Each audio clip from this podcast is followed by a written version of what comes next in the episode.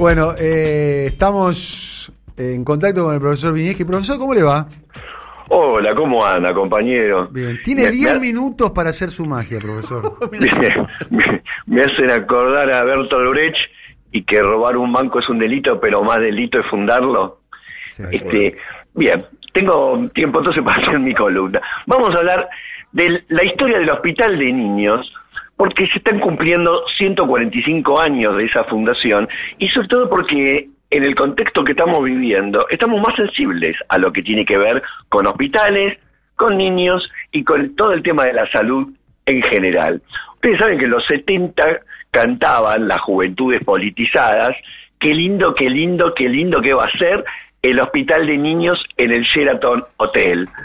Ahora lo podríamos ayornar con algunos bancos también, tal vez.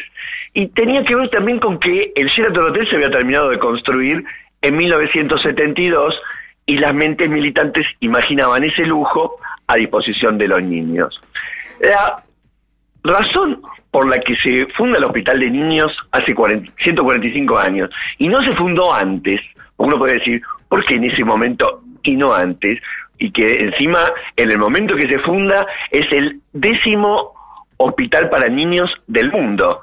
El mundo recién había empezado a tener hospitales específicos para niños en el año 1802 en un hospital pediátrico que se fundó en Francia eh, y fue imitado por Inglaterra, por Alemania, por Estados Unidos, Rusia. Bueno, el décimo país en tener un hospital de niños fue la Argentina. Y fíjense en la fecha, 1875, estamos muy cerca de la epidemia de fiebre amarilla de 1871.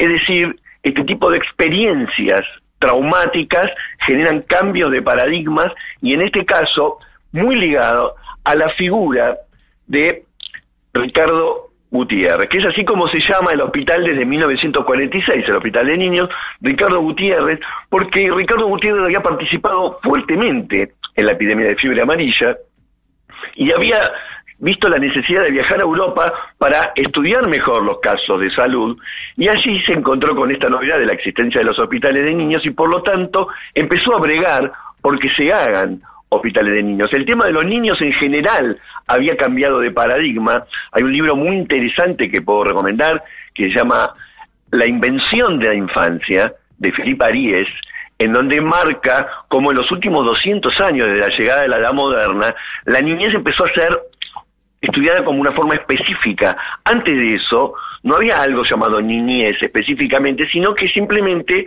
a los niños se los consideraba como adultos que todavía no se habían terminado de formar. Ahora, la niñez en sí misma empieza a ser considerada como un tema en sí mismo, aparece la literatura infantil, aparece la vestimenta infantil y aparece la pediatría.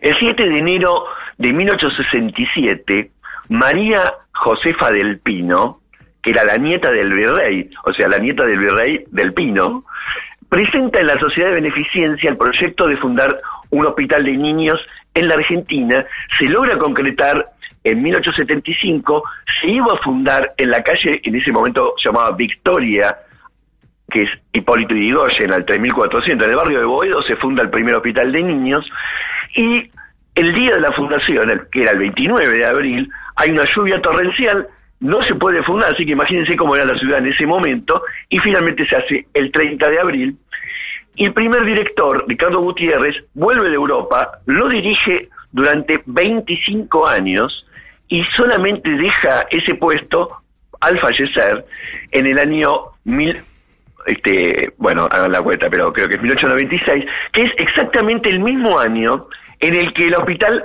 se muda a su sede actual en la calle Gallo, ahí en el barrio de Palermo, que había sido un largo proyecto de Ricardo Gutiérrez que no pudo terminar de concretar.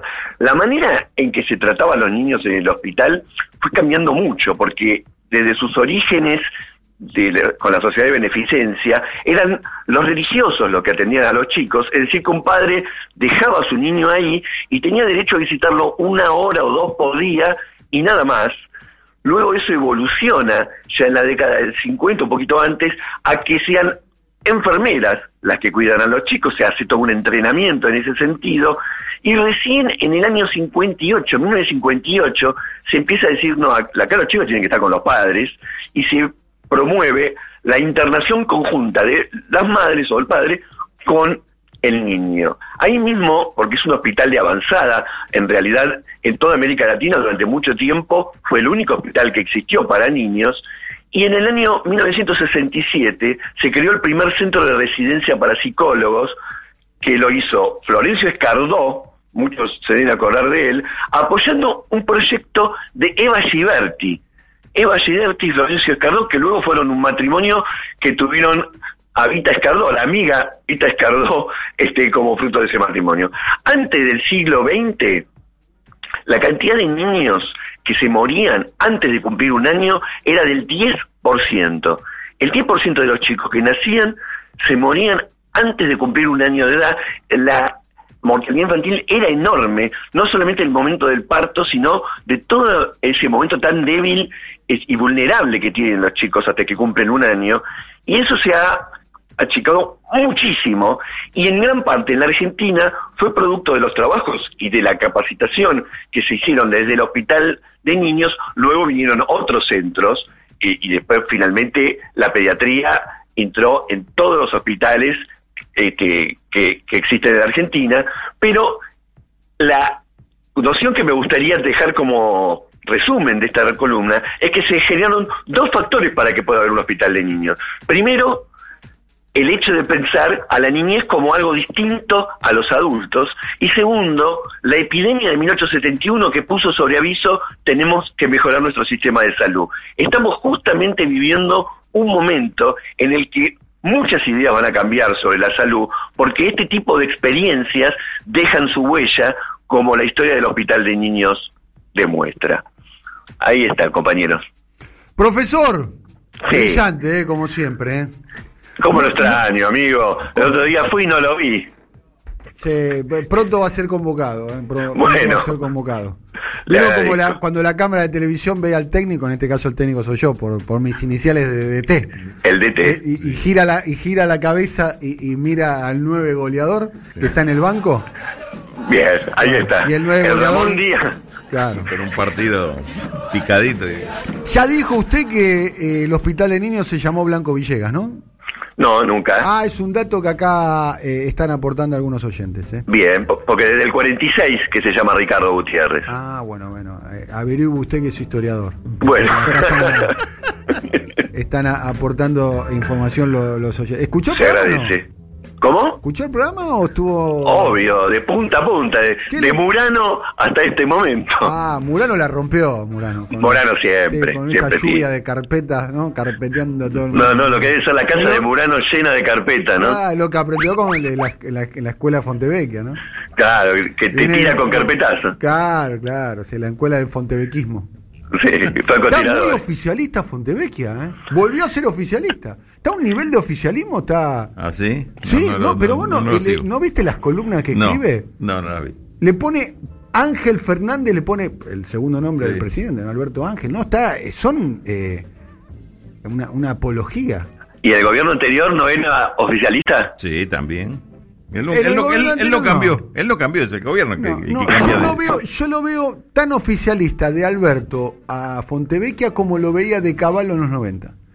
Ah. Ahí, ¿te acordás que a Caballo estaba, lo amaba a Caballo? Sí, sí, sí, puño en mano defendía. Claro, y ahora está muy albertista, muy albertista, ¿no? Muy albertista. Está muy bien, bueno, capaz que tiene derecho, las, las personas tienen, tienen derecho a, a posicionarse y demás. Profesor, eh, hablamos mañana, ¿le parece bien? Hablamos mañana. Bueno, que ande muy bien, eh, disfrute. Hasta luego.